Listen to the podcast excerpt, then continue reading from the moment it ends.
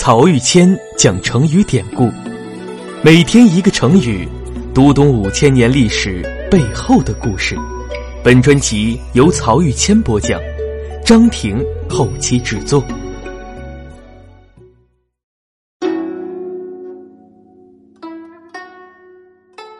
这一讲我们分享的成语是“相见恨晚”。成语的主人公主父偃和忠君是同时代人。我们先解释一下“主父偃”这个名字，其中“主父”是父姓，而“偃”是名字。汉武帝时期啊，还有一个叫吴丘寿王的人，也是这样。吴丘是姓，而寿王是名。主父偃是齐国临淄人，从小学习纵横术，等到年纪大了以后，开始研习《易经》《春秋》以及诸子百家的学说。家里呢极其贫困，连借钱都找不到地方。他先后去游说过燕王、赵王、中山王，却屡屡碰壁。激愤之下，主父偃认为诸侯配不上自己的理论学说，于是西入长安，准备向汉武帝进言。到长安之后，他先投到大将军卫青门下。卫青觉得呀，这个人不错，就向汉武帝推荐。但再一次碰壁，住的久了，钱财耗尽，也越来越受到别人的白眼儿。于是，主父偃奋力一搏，直接到宫门外给汉武帝上书，陈述了九件大事。结果这一次时来运转，早上把奏书递上去，晚上就得到了皇帝的召见。而汉武帝对主父偃的主张则大为激赏。与主父偃同时得到皇帝召见的，还有徐乐和延安两个人。汉武帝对这三个人非常欣赏。见到他们，直接就说：“你们几位之前都在哪里啊？怎么这么晚才来与我相见呢？”这句话在《史记》中的原文是：“公等皆安在？和相见之晚也。和相见之晚也，就是成语‘相见恨晚’。日后这个成语就用来形容新结交的朋友意气相投，彼此都以认识对方太晚而感到遗憾。”汉武帝这句感叹呀，还真是没白费，因为主父偃确是个能人。他对汉朝最大的贡献是提出了政策，名叫推恩令。那什么是推恩令呢？这还要从汉朝分封诸侯开始说起。我们以前说过，汉高祖建国之初分封了七个异姓诸侯王，之后为了统一政权，异姓诸侯王逐渐被消灭。但消灭了异姓诸侯王之后，汉高祖又封了九个同姓诸侯王，史称大齐九国。这些同姓诸侯王掌握着大量的土地、人口，兵强马壮，实力雄厚。到文帝、景帝时期就已经尾大不掉了，最终酿成了七国之乱。经过平叛战争，诸侯王的势力被大为削弱，汉朝中央政府取得了对全国的基本控制。但是呢，分封子弟为王是汉朝的国策，不能改变。怎么一边分封，一边又能防止诸侯做大呢？最好的办法就是削弱他们的力量。但是削弱诸侯总要有个说法。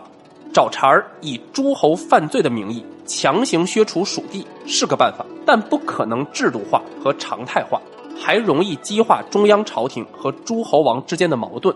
主父偃的推恩令则完美的解决了这个问题。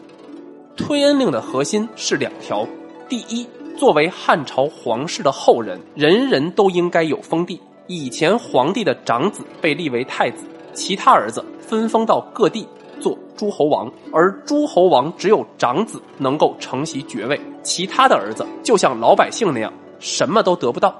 这是违反皇室亲情的，也不符合儒家亲亲的政治原则。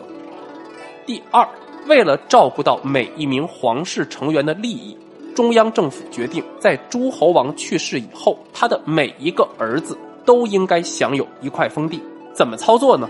就是按照继承制度，长子继续称王，同时从王国内部拿出一部分土地，把先王的其他儿子都封为列侯。按照汉朝的制度啊，列侯的领地是中央政府直辖的，属于郡的治理范围。一旦诸侯王拿出王国的土地分封给兄弟，相应的土地就不再属于这个王国了。如此一来，一代代人传下去，子子孙孙无穷无尽，王国的领地就会越来越小，直至消亡。最绝的是啊，主父偃这个计策既符合儒家敦睦九族的政治大义，也最大限度的建立了统一战线。一个诸侯王儿子少的几个人，多的几十个人，推恩令损害的只是王位继承人的利益，其他的儿子呢，却全都会从中受益。因此，在皇族内部也就得到了普遍支持。就这样，在一片拥护声中。诸侯国伟大不掉的历史性难题，就让主父偃用这条釜底抽薪之计给解决了。怎么样，厉害吧？那立了这么大功劳的主父偃，结局又会如何呢？非常遗憾，他的结局啊极其悲惨。原因就在于这个人的性格，可能因为年轻时候被压迫的久了。主父偃这个人性格乖张强横，做事儿爱走极端。曾经有人给他算命，说你这么横，将来恐怕会不得好死。